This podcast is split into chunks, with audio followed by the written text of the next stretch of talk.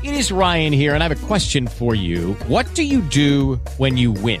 Like, are you a fist pumper? A woohooer, a hand clapper, a high fiver. I kind of like the high five, but if you want to hone in on those winning moves, check out Chumba Casino. At ChumbaCasino.com, choose from hundreds of social casino style games for your chance to redeem serious cash prizes. There are new game releases weekly, plus free daily bonuses. So don't wait. Start having the most fun ever at ChumbaCasino.com. No purchase necessary. VGW. Void were prohibited by law. See terms and conditions. 18 plus. Hey guys, it is Ryan. I'm not sure if you know this about me, but I'm a bit of a fun fanatic when I can. I like to work, but I like fun too. It's a thing. And now the truth is out there. I can tell you about my favorite place to have fun. Chumba Casino. They have hundreds of social casino style games to choose from with new games released each week. You can play for free anytime, anywhere and each day brings a new chance to collect daily bonuses. So join me in the fun. Sign up now at ChumbaCasino.com. No purchase necessary. VGW. Void were prohibited by law. See terms and conditions. 18 plus.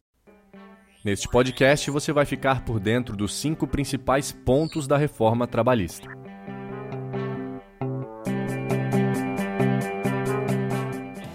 No final de 2016, o governo de Michel Temer enviou ao Congresso Nacional uma proposta de reforma trabalhista, que hoje passa por análise na Câmara dos Deputados como o projeto de lei 6787 de 2016.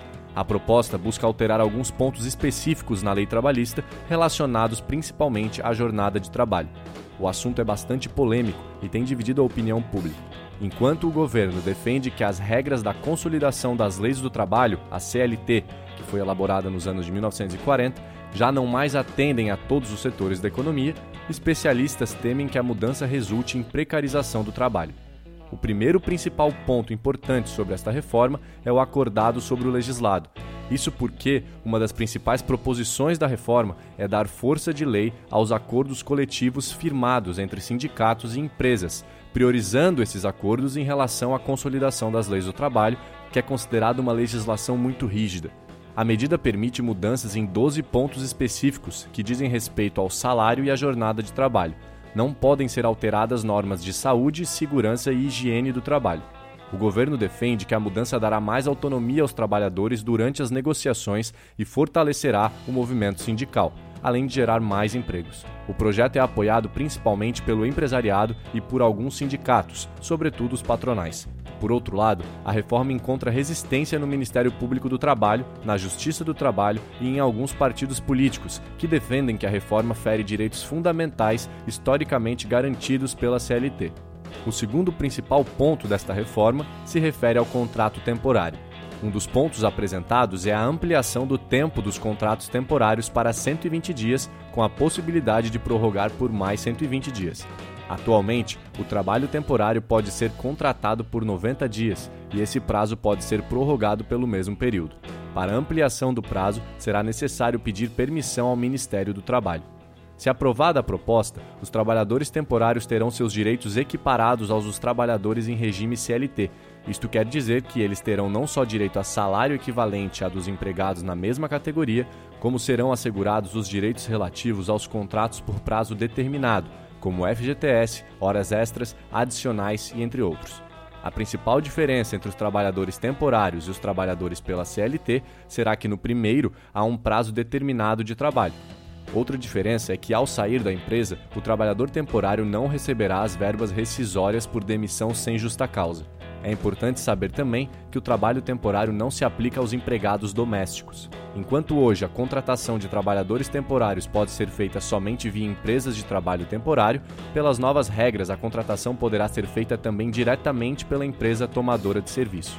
Além disso, será permitido que o trabalho temporário seja feito em regime de tempo parcial, Outra determinação do projeto de lei é que as empresas de trabalho temporário comprovem a regularidade da sua situação com o INSS, o recolhimento do FGTS e a certidão negativa de débitos junto à Receita Federal. O terceiro principal ponto desta reforma se refere à jornada de trabalho. Se a reforma trabalhista for aprovada, as novas regras permitirão que os trabalhadores e empregadores possam negociar, através de acordos coletivos, de que forma a jornada de trabalho será executada durante a semana. Hoje, há um limite máximo de 44 horas semanais, sendo duas dessas cumpridas como hora extra. Pela nova regra, trabalhadores poderão cumprir até 48 horas semanais de trabalho, com quatro delas sendo horas extras. A proposta também autoriza a possibilidade de compensação de horas. O trabalhador poderá exercer até 12 horas de trabalho por dia, desde que receba folga a partir do momento em que completar as 48 horas semanais.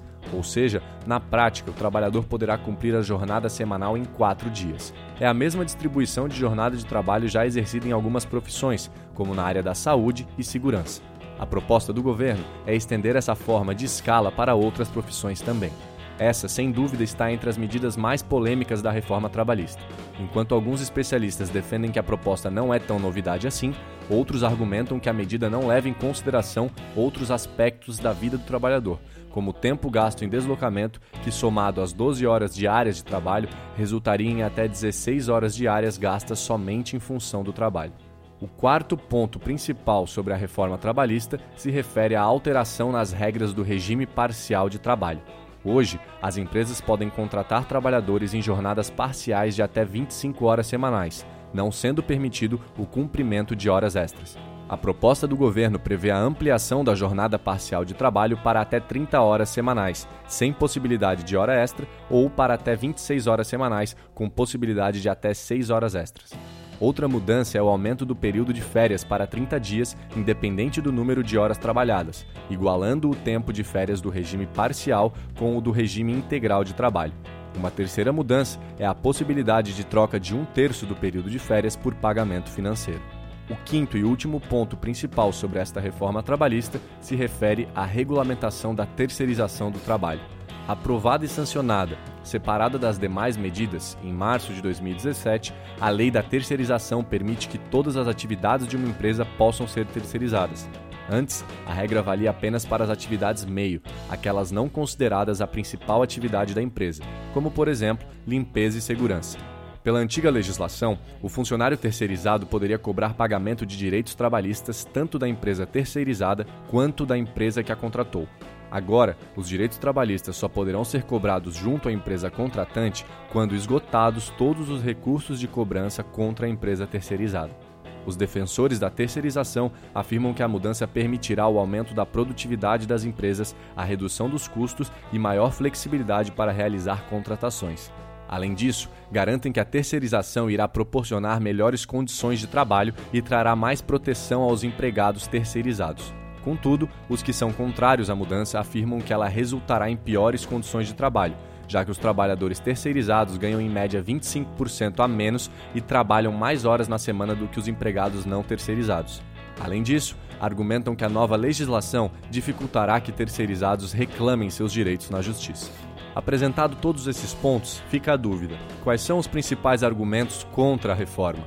Bom, em audiência pública realizada em março de 2017, representantes de entidades ligadas aos trabalhadores afirmaram que a reforma trabalhista representa um retrocesso, por gerar precarização do trabalho e resultar em perda de direitos conquistados após anos de luta. Para o presidente da Associação Nacional dos Procuradores do Trabalho, a NPT, Ângelo Costa, não há nenhuma prova de que a reforma atenderá à principal motivação do governo, que é a geração de empregos. Segundo Costa, o próprio governo não apresentou dados que demonstrem que flexibilizar o trabalho reduz a taxa de desemprego. Para ele, a medida leva apenas à precarização. Outra crítica é que o cenário de crise prejudica a paridade em negociação de acordos trabalhistas. De acordo com Francisco Giordani, diretor da Escola Judicial do Tribunal Regional do Trabalho da 15ª Região, em São Paulo, a CLT é um instrumento de garantia de força e proteção aos trabalhadores e está longe de ser uma ferramenta atrasada. Para encerrar o assunto, quais seriam os argumentos a favor então dessa reforma? O ministro do Trabalho, Ronaldo Nogueira, afirma que a reforma trabalhista não pretende retirar direitos do trabalhador, mas aprimorá-los. Para o ministro, as regras da CLT não contemplam mais todos os setores econômicos, deixando muitas modalidades de trabalho de fora da legislação. As novas regras permitirão que cada empresa negocie diretamente com seus funcionários, garantindo que as jornadas de trabalho se adaptem melhor às necessidades de empregados e empregadores. Nogueira afirma que o objetivo da reforma é dar mais clareza na relação de contrato entre trabalhador e empregador, já que hoje a CLT permite interpretações bastante subjetivas sobre as leis de trabalho. O governo federal garante ainda que a reforma trabalhista é uma medida necessária para a retomada da economia e geração de empregos no Brasil. Além disso, a mudança ajudará a reduzir o número de processos na Justiça do Trabalho, já que os acordos coletivos serão valorizados acima da CLT. E você, acha que a reforma trabalhista irá melhorar ou piorar a vida dos trabalhadores? Esperamos que esse conteúdo tenha te ajudado a refletir sobre essas questões. Para aprender mais sobre esse assunto e muitos outros, acesse o maior portal de educação política do Brasil, politize.com.br.